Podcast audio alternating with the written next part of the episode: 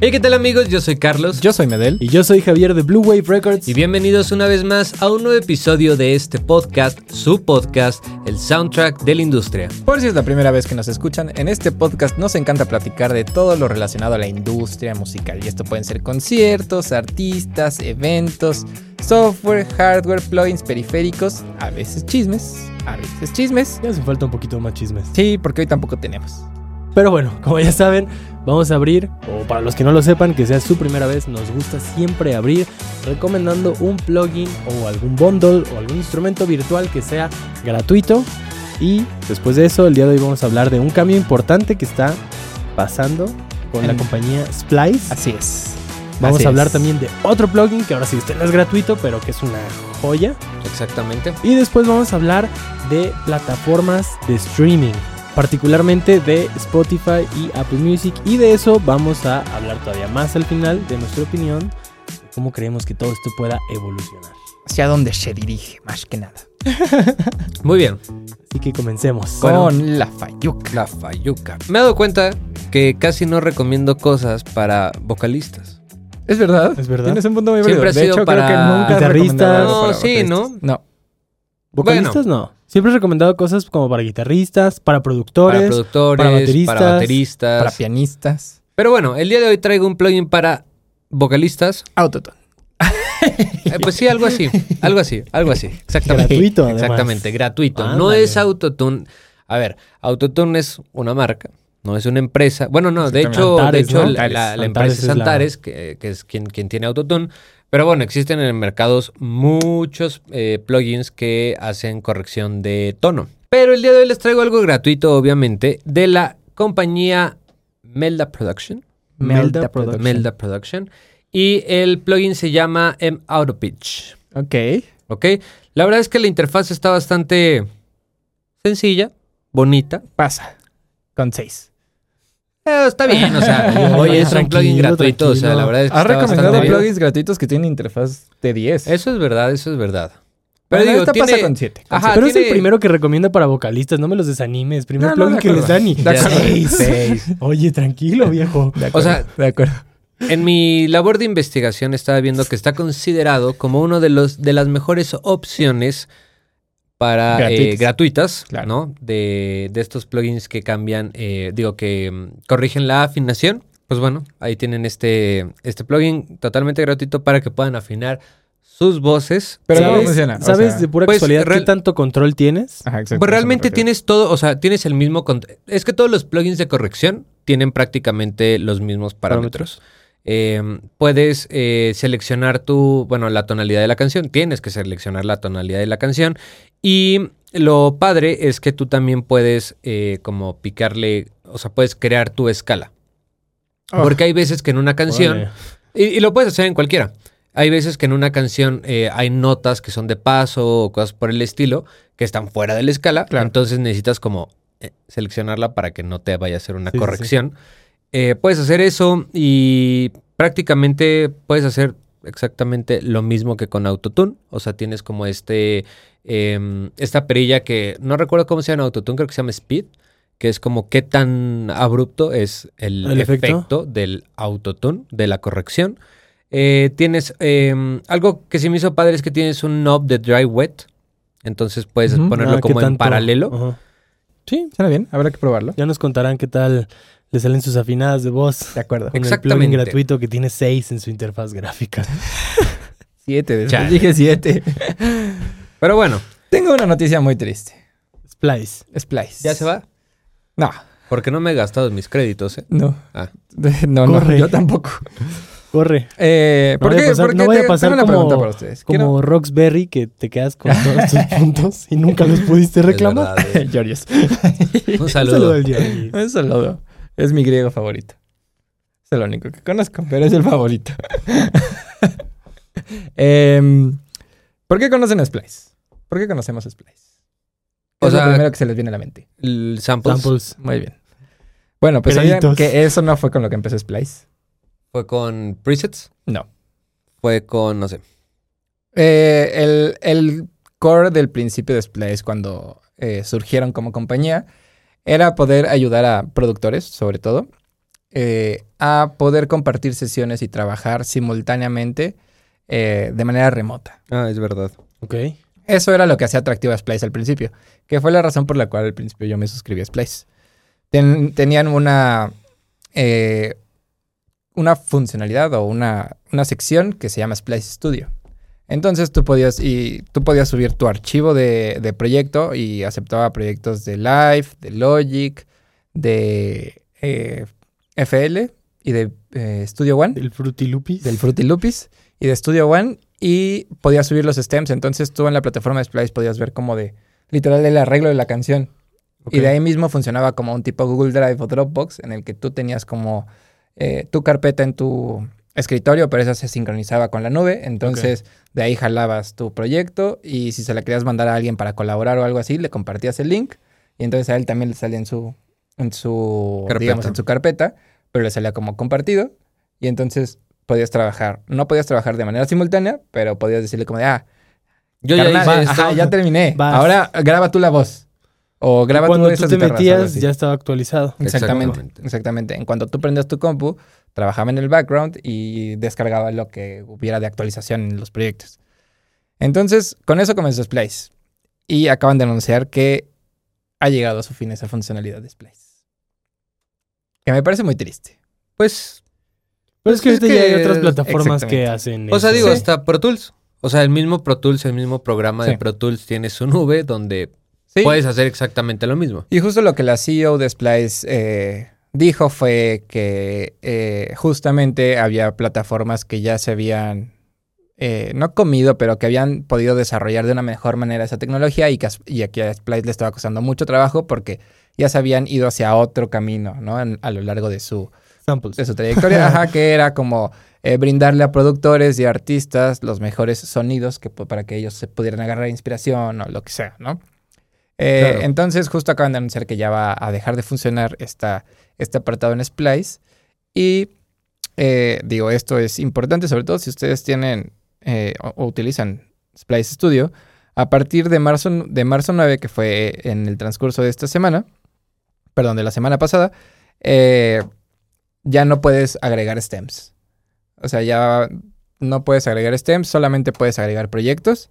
A partir de abril 7 ya no vas a poder agregar proyectos y a partir de mayo 31 se va a eliminar completamente todo lo que hay allí. Entonces, si tienen cosas ahí, es momento de descargarlas. Exactamente, para no perder nada. O sea, yo me acuerdo cuando empezamos a utilizar esa, esa plataforma, pues la conocimos, pero por obra y gracia del Espíritu Santo. O sea, de, de que repente, de repente fue como, ah, mira, existe esto, ¿no? De acuerdo. Y poco a poco, o sea, hasta la interfaz de actualmente de la aplicación, pues está más dirigida a, a los samples. O sea, entras y automáticamente es como el buscador de samples y todo eso, y como que se quedó volando esta parte de compartir, ¿no? Sí, de acuerdo. Pero ahora sí ya dijeron, ya no más. No más. Pues está bien, está bien. sí, está bien, van evolucionando. No más. Pero bueno, a ver, cuéntanos tú de, del otro plugin, el que ahora sí no es gratuito. Ufas, está bien chido. La verdad es que lo acabo de descubrir. ¿Estamos de acuerdo? Lo único que tengo que decir Ajá. es, ¿estamos de acuerdo que ese plugin es un lujo? ¿Por qué? Pues es innecesario. Mm, No creo que sea innecesario. Ahorita, ahorita, te, ahorita voy No sé a- de qué están hablando. Ok, bueno, a ver. Tenemos que ir un poquito atrás. Existe una eh, compañía llamada Soundflow. Soundflow. ajá. Esta compañía lo que hace es que te permite crear macros para. Pro Tools. Por ejemplo, quieres crear un nuevo track, ya saben, ¿no? Es Shift, Comando N. ah, ok, ok, bla, también bla, de bla. shortcuts. Ajá, o sea, Ah, puedes automatizar absolutamente todo. Y entonces, eh, lo padre de, de esta. mm, eh, de esta plataforma es que lo que te permitía era. Ubican los. oh, es que no me acuerdo cómo se llaman, los docks, que son como unos botoncitos. Stream Deck. Stream Deck. El Stream Deck, haz de cuenta que es un eh, Sí, que aparatito. todos los streamers, que es como, ajá, Es un cuadraditos. aparatito Ah, como con ya. cuadritos. Como Sí, el sí. push, pero ajá, Ajá, y entonces tú, tú a Bueno, cada, o sea, los tú a cada botoncito le puedes decir, ah, quiero un- que abras Pro Tools, quiero que abras Safari, quiero que abras bla, bla, bla. Y tú le puedes automa- automatizar tareas. Ok. Entonces, esta aplicación eh, te permite, pues, Hacer eso. justamente automatizar cosas de Pro Tools. Entonces, Ah, tenías ok. un botoncito para eh, recortar clips. Y entonces, analizaba tu sesión y te, y te recortaba todos los silencios, así, ta, ta, ta, ta, ta, ta. Pero entonces su De manera automática. es con todo lo que puede ser en Pro Tools. Exacto. Tú le Cambia puedes asignar un- una serie de procesos para que te los automatice. Ok, ok. Pero bueno, eso, eso es eh, esa, esa compañía, ¿no? Pero eh, la verdad es que no sé cuándo salió, no sé si acaba de salir, pero justamente encontré un plugin que hizo con colaboración con este Andrew Ah, Sheps. ajá, que es un eh, ingeniero, un ingeniero de mezcla muy famoso en, eh, pues, en- dentro de la industria, que lo que se llama es Bounce Factory. Ajá. Entonces, eh, Bounce Factory es un plugin que te permite automatizar procesos de bounce en Pro Tools. Entonces, lo que hace es que justamente eh, usa como snapshots. Estoy a punto de perderlo, pero continúa. Me- eh, ¿en qué- en qué- en No, qué- no, no. O sea, estoy a punto de perder la cordura, pero continúa. Ah, ok. Bueno. El punto es que ¿Un este. plugin para bouncear? ¿Ves? lo- no, no, no. Es que lo que está, lo que está padre. Pero se quiere escuchar de qué. de O qué sea, es que utiliza como igual justamente una serie de procesos que tú le vas diciendo para que te haga bounces de todo lo que tú necesitas. Muchas veces, o sea, digo, es que a lo mejor nosotros no los, no los utilizamos tanto, pero hay quienes tienen que hacer el bounce de la mezcla final, el bounce del instrumental, los stems de batería, de guitarras, de bajos, de esto, de aquello, bla, bla, bla, bla. O sea, son varios bounces. Entonces, al final tú lo automatizas, eso tú le vas diciendo dónde quieres que te lo vaya poniendo dentro de tu computadora, si quieres que los vaya importando a la sesión de Pro Tools, si quieres que te ponga todos los tracks con todos los stems, con todos los bounces, y además se me hizo una función muy chistosa, que te avise tu celular. O sea, Oye, literal... ya está lista Ajá, tu lujo. Está lista tu orden. Literal, literal como, como un este, como un mensaje de Uber Eats, ¿no? Ajá. Así que te lleva como mensaje de texto. Entonces te dice, eh, tu bounce de baterías o tu stem de baterías, listo. Tu stem de no sé qué, listo. Y así que con todo. Tengo una pregunta. ¿Cómo, o sea, tú le tienes que decir, eh, por ejemplo, ahorita dices como de un eh, instrumental y tal vez eh, la voz sola o lo que sea. Tú le dices al programa qué es lo que es parte de tu instrumental. Sí, claro. Ah, ok. O sea, lo que también hace este plugin es que te permite solear, mutear tracks, te permite cambiar de playlist automáticamente, te permite inhabilitar plugins, te permite Ah, hacer eso está- absolutamente eso está todo. chido. Si quieres tú Eso nada más hacer chido. un bounce de una sola sección, te deja hacer el bounce de una sola sección, además del full Por un mix. momento, por mira. un momento lo iba a perder porque pensé que ibas a decir que era para poder hacer stems y yo como de chale. Sí. A esto No, no, no. llegado. O sea, es que yo igual tengo que corregir. final- al final- Creo que desde la control. Al perspectiva... final sí, o sea, al final esa es su Sí, sí, sí, función. pues, o sí, sea, sí, sí, sí, pero tiene muchas muchas más cosas. cosas. Sí, sí, sí. Es lo que voy a decir. Yo también debo corregir mi comentario de lo del lujo. Sí y no. Eh, pero, Eh, pero- desde la perspectiva que lo pusiste, claro que en un estudio donde a lo mejor todo el tiempo tengan que estar haciendo stems, bounces, eh, sacar esto, importar esto o demás, pues creo que es, es un plugin que te va a ayudar a ahorrar muchísimo tiempo. El precio, ok, está. eh, es- eh, eh, hay una versión gratuita Ajá. que te permite hacer como. O sea, según yo, son pocos, no, no, no tantos bounces, pero te permite como para que veas las funciones y veas lo que puedes hacer y todo ese rollo, Ajá. ¿no? Después está el plan Basic, que son 20 dólares al mes. Está, y después está el plan Pro, que son 49 dólares al mes. ¿Y cuál es la diferencia? Eh, según yo, es como el número de, snap, de, de snapshots que puedes hacer del, de, de Pro Tools, el número de bounces que puedes hacer, Ok, que te mande la mendiga notificación al teléfono, cosas por el estilo. Entonces, por ejemplo, en postproducción se hace mucho. O sea, tienes que hacer bounce de los ambientes, tienes que hacer bounce de los diálogos, tienes que hacer bounce de no sé qué. O sea, entonces, pues tienes que esperarte, ¿no? Ahora imagínate un cap- una película. Un- De acuerdo. Una película de una hora que tienes que hacerlo en tiempo real. Entonces te tienes que esperar. Aunque sea, Sí. a- aunque sea offline, o sea, imagínate cuánto sí, sí. dura un bounce de una hora. No, sí, sí, o sea, eso ¿No? quería llegar con mi comentario Sí, con- si los bounces de este podcast tardan aproximadamente entre 5 y 10 minutos en hacerse, se digo, tienes que esperarlo. Es poco tiempo, pues, pero para, Ah, claro. o sea, pero para lo que estamos acostumbrados de una canción o algo así que se hace en menos de un minuto, Sí, en menos de un esperar minuto. de 5 a 10 ya es algo. Exactamente. Entonces, se me hace algo padre porque pues te permite como tú poder, hac- o sea, que la máquina trabaje. Tú te puedes ir, te puedes ir a comer, te puedes ir a dormir Lo acepto. y después ya vas a tener la notificación en tu teléfono. O sea, se me hizo muy interesante como toda esta cuestión de automatizar procesos. De acuerdo. Creo que está bastante padre. Sí, está cool. Nunca he utilizado al- un- una herramienta de automatización así de procesos en Pro Tools, pero eh, estaría padre algún día probar a ver qué tal. De acuerdo. Cool. De Pero bueno, ese es mi tema. Jeje. Yo voy a hablar de Hurra, plataformas digitales. hurra. Porque para, para este año han empezado a salir como mm, cambios. cambios. Cambios. Y de lo primero que vi fue de Spotify, que hace como una semana Popify. hubo un evento que se llama Stream On. Y ahí se anunciaron como todos los cambios que iba a haber en la plataforma. Lo interesante es que dicen que es el cambio más grande que va a sufrir desde su creación. O que está sufriendo, porque estoy viendo que muchas de las cosas que están anunciando son cosas que igual ya tenemos, pero solo están como mejorando. Ok. No es como que todo va a ser nuevo. Por ejemplo, digo, por dar un ejemplo meramente, lo de los conciertos.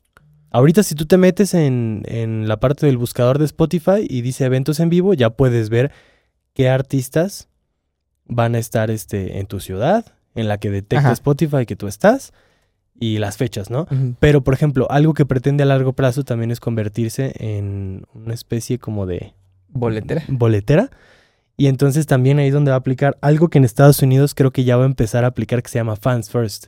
Entonces, de acuerdo a quienes detecte la plataforma que sean los Eh. más fans. Lo hicieron con el concierto de Rebelde aquí en México. Ah, ¿sí? Sí. Ah, mira, interesante, no sabía eso. Entonces, a quien detecta la plataforma que realmente es muy fan y los escucha mucho, les dan una especie de preferencia para poder comprar boletos. Ok. Eh, Eso me hizo interesante pensando Sí. que muchas veces nos quejamos que luego la gente que realmente quisiera Ajá. y debería estar en un concierto no está porque pues Sí, porque no alcanzó por cualquier razón. por lo que sea, ¿no? Ajá. Pero pues en general, algo de lo más interesante es que ya vamos a tener videos, eh, voy a tomar cel, videos verticales. Ahora sí que todo parece que es como una especie de guerra contra TikTok. Ok. Eh, va a haber videos verticales Ajá. de, de creo que máximo 30 segundos Ok. de los artistas donde pueden ellos subir un clip de 30 segundos como promocionando o así. Pero también lo interesante es que cuando tú te metas, la plataforma ya va a ser distinta, ya va a mostrar como una especie de TikTok, como también videos y así. Y es justo eh, como esta respuesta de no quisiera, y así lo dijo uno de los directivos de Spotify, como digo, no, no es textual, no estoy diciendo lo Ajá, que sí. dijo. Sí, sí, sí, no al rato. Sí, sí, sí. Pero era como esta parte de cómo te influencias cuando entras a la plataforma y, y tienes que escoger lo que vas a escuchar con base en lo que estás viendo. Ah, mira, esa portada me llamó la atención. Pues vamos a ver qué es si lo escuchas. El chiste es que te despliegue como un pop de video donde tú puedas escuchar un preview de una playlist, de una canción, de un episodio de podcast, para que con base en lo que estás escuchando y que a lo mejor es el momento más importante, puedas tomar una decisión. Pero que es una decisión Ah, que viene desde lo auditivo, que la plataforma de eso va, y no de lo visual. claro. Entonces, como que por ahí va eh, como ese rollo. También hay cambios con los pre-saves. Antes los artistas tenían que hacer pre-saves con terceros, Ajá. y ahora me parece que ya no va a ser necesario. Ah, Ok, va a ser directamente con Spotify. Bueno, probablemente vas a poder seguir haciendo con terceros, ¿no? Pero Sí. va a tener su... su, su- Sí, no, no quiero decir que función, ya no va a ser, pero Sí, claro. Eh, va a tener eh, lo, de los pre- lo de los pre-saves, algo que se llama Smart Shuffle, que si tú armas tus playlists, a Spotify automáticamente te rellena también tus playlists con música que sabe que a ti te podría interesar, que va de ese estilo. Em, lo de los clips que les decía, como que se viene algo muy interesante pensando en que parece ser como una guerra con redes sociales. Eso por un lado. TikTok, eso por un lado. Pero lo que me llamó todavía más la Vas atención, a poder poner historias, güey. estaría bien chido. Dale, güey. Acá andas chateando por Spotify. Sí, güey, no lo dudes. y este, lo que me llamó más la atención, yo no me considero el mercado principal, Ok. pero Apple Music a partir de este mes Ajá. está sacando Apple Music Classical. Ah, sí lo escuché. En 2021, Bueno, sí me enteré, pero no. no en leí 2021 Apple Music compró a Primephonic, que Primephonic era una este, plataforma digital donde se distribuía únicamente música clásica. Ok. Em, ahí como que argumentan un poco esta parte de cómo las plataformas a las que estamos acostumbrados, dígase Apple Music, Spotify. Tidal, no, no están como súper adaptadas o no son lo- la mejor opción para realmente ahí ponerte a escuchar música clásica. De ahí es que nació en su momento Prime Phonic, pero también era una empresa tan pequeña que no podía como realmente dar este boom. Sí, claro. Además de que es un nicho como muy particular, Es ¿no? un nicho muy- eh, no, no sé cuándo nació, pero en 2021 Apple compró a Prime Phonic y desde ahí se empezó a planear todo lo que iba a hacer. Y ya salió este mes, está saliendo y tal cual es una plataforma diseñada para que puedas encontrar listas de reproducción, álbums exclusivos, eh, biografías de compositores este, que son informativas, guías detalladas para obras, como todo, todo alrededor de la música clásica, ahí va a estar. Tengo una pregunta. Perdón que te interrumpa. Disponible en marzo 23, Ajá. pero ahorita únicamente está disponible para iPhone, Ajá. pero tienes que tener iOS de 15.4 para, Para arriba. arriba. Ok. Ahorita. Tengo una pregunta. Eh, y digo, surge de esto. Eh, ¿Qué se considera música clásica? O sea, Pues es un periodo de tiempo, es, un, es la música en un periodo de tiempo. por eso, o sea, pero a lo que voy es como de, si Carlos Llamada hoy decide hacer una sinfonía, su primer sinfonía, que involucra instrumentos de música clásica, ¿es considerado música clásica? Pues según yo sí, porque al final eh, también la música clásica tiene un cierto, una cierta estructura, tiene un cierto orden y un, ciertos instrumentos también. Y a lo que iba mi pregunta es, ¿sabes si esta plataforma es como de música clásica? ¿Clásica? O sea, como de Beethoven y Bach y... ¿Ya sabes? Quiero O- pensar que sí. O sea, no, no- no- O si tú haces música clásica, o sea, si tú haces como el género de música clásica, te podrías meter también como a esta plataforma de... yo Apple quiero pensar que de ambas. Sí, debe de ser de ambas. O sea, digo, O sea, es si la si no- plataforma ya existe y es para que se escuche, es Claro. porque obviamente podríamos encontrar un Mozart, un Beethoven, Sí, sí, sí, obvio, obvio. Eso sí. Pero yo quiero pensar que pues también la plataforma está abierta así como cualquier otra, a que tú subas tu música siempre y cuando Sí, claro, que Cumpla empate. con- Ajá, sí, con sí. requerimientos, ¿no? Quiero pensar, ahí sí es mera especulación, Sí. pero... Y de repente sale Maluma, baby. Oye, pues sinfónico. sinfónico. Imagínate un Maluma, Maluma Baby sinfónico. sinfónico. Pero esto me puso a pensar en el futuro de las plataformas digitales. ¿Cómo Spotify ya se está transformando en una especie de TikTok musical? Ajá. Y, y sabes como el pensar que ahora están, están anunciando un cambio importantísimo, el más grande que ha sufrido la plataforma desde su creación. Pues es que les estaban comiendo, se les estaba yendo el pastel. Porque ves que TikTok se... Bueno, declaran a TikTok como la... ¿Competencia?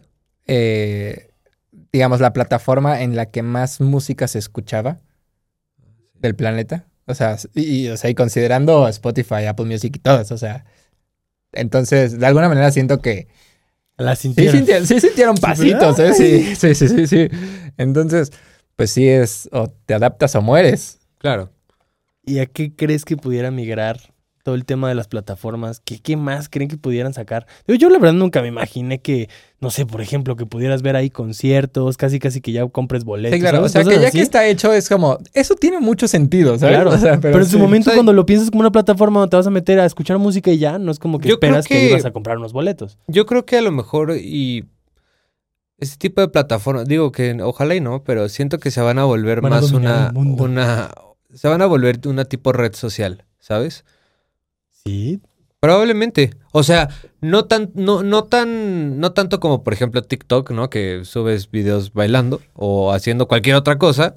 Pero sí creo, de audio. sí creo que van a, sí creo que van a, o sea, no sé, no sé de qué manera, pero sí Puede creo que que, sí. vaya a, a irse como por ese, O por sea, ese puede lado. ser que tal vez le, eh, digamos, le copien, de alguna manera, entre comillas, le copien a, a YouTube. ¿Sabes? En la que, de la manera en la que ves que en YouTube, si tú te metes como a tu feed, eh, además de videos, te salen como posts de los creadores. Como de si arman ellos un post con una imagen o algo así y lo pueden escribir, te sale. O sea, que no es un video y que no es, digamos, como la principal eh, eh, de lo que va a la plataforma, pero al final del día es un medio para que los creadores puedan comunicarte algo, Claro. lo que sea. Entonces creo que tal vez podría moverse como hacia algo así, en el que tú como artista verificado en Spotify, o sea, una vez que verificas tu cuenta y todo eso y la plataforma se da cuenta que efectivamente tú eres el artista que maneja esa cuenta, puedes hacer algo así, como para decir, salió mi nuevo álbum. Sí, eh, bueno, lo que sea. sería una red social para los eh, artistas de Spotify. Con su comunidad, ¿no? Con su Exactamente. comunidad, Lo exactamente. cual me parece algo valioso. Pues es eso, o sea, por algo están metiendo Sí, los claro. videos de 30 segundos en verticales para que te salgan y justo veas a tu artista Exactamente. dándote un anuncio de Claro, algo. pero siento que tiene que ir, o sea, tiene que ir en ambas direcciones, ¿sabes? O sea, tanto que el artista pueda poner algo, como que la comunidad pueda responder a ese algo. No necesariamente la comunidad poner un post como en YouTube, Sí, sí, sí. que a menos de que tú seas un creador y tengas un canal, puedes hacer eso, pero va a estar dirigido a tu comunidad. Pero si tú eres eh, parte de la comunidad que sigue a X creador y ves un post, tú le puedes comentar con tu usuario. Sí, pues es que al final necesitas justamente... Necesitas esa, esa que conversación. necesitas Sí. hacer comunidad, ¿no? Sí, exactamente, O sea, porque si no, pues, o sea, va a ser como, ah, pues está chido que me esté diciendo, pero no creas comunidad. Sí, No, no, o sea, no, y siento que porque se vuelve vez- un anuncio nada más. Exactamente, y siento que tal vez se podría como migrar hacia eso. Estaría padre más bien como un centro de notificaciones, como No, también. No, ya, acuerdo. ve- ya ves que arribita está el corazoncito, le picas y te Ajá. aparecen todas tus notificaciones. estaría cool. Un centro de notificaciones donde te aparezcan los lanzamientos, los No, conciertos. Eh, Nos avisan a dónde les mandamos el presupuesto y por las ideas. sí, sí, si quieren que seamos Daniel. CEOs o algo por Daniel. el rollo, pues, Daniel. O Team. Sí, sí, sí, de ahí nos avisan a dónde les mandamos la cuenta. Por favor. Pero pues sí, creo que creo que este tipo de plataformas poco a poco van a ir migrando a, a ese tipo de, de cosas. Exacto. es como lo que tenía en la cabeza. Dije, van a lograr hacer una conexión chida entre artistas y su gente, justo pensando en todo lo de los conciertos. O sea, Claro. como, como que realmente se, sí se sienta este vínculo. ¿Qué es digo? que de alguna manera siento que eso también haría que alguien use más una plataforma que otra. ¿Sabes? O sea, porque Claro, en es esa un plataforma puedo platicar con mi artista. O sea, no platicar, Sí, pero puedo bueno, responder o lo que sea. O, por ejemplo, como lo que ahorita se está haciendo en Twitter, que también eh, va co- completamente dirigido al audio, ¿no? Lo de Twitter Spaces. Que es literal una tab en Contexto. Twitter en el que me. tú, como tuitero, no estoy seguro si ya está abierto al público o es únicamente como para cuentas verificadas, tú puedes armar algo que se llama un space, que es un, eh, un chat room, pero en audio, en donde la gente se puede meter a escuchar lo que estás platicando con quien tú quieras, o si estás platicando de que con tu audiencia, o estás platicando una experiencia tuya o lo que sea, la gente se puede meter a escuchar. Ok. Y eso es algo que es como ultra mega auditivo que ninguna plataforma tiene.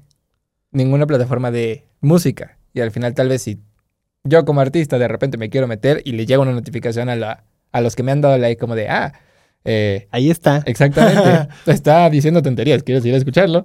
Kyle. Exacto, o sea, como que siento que son buenas ideas. Ahí nos.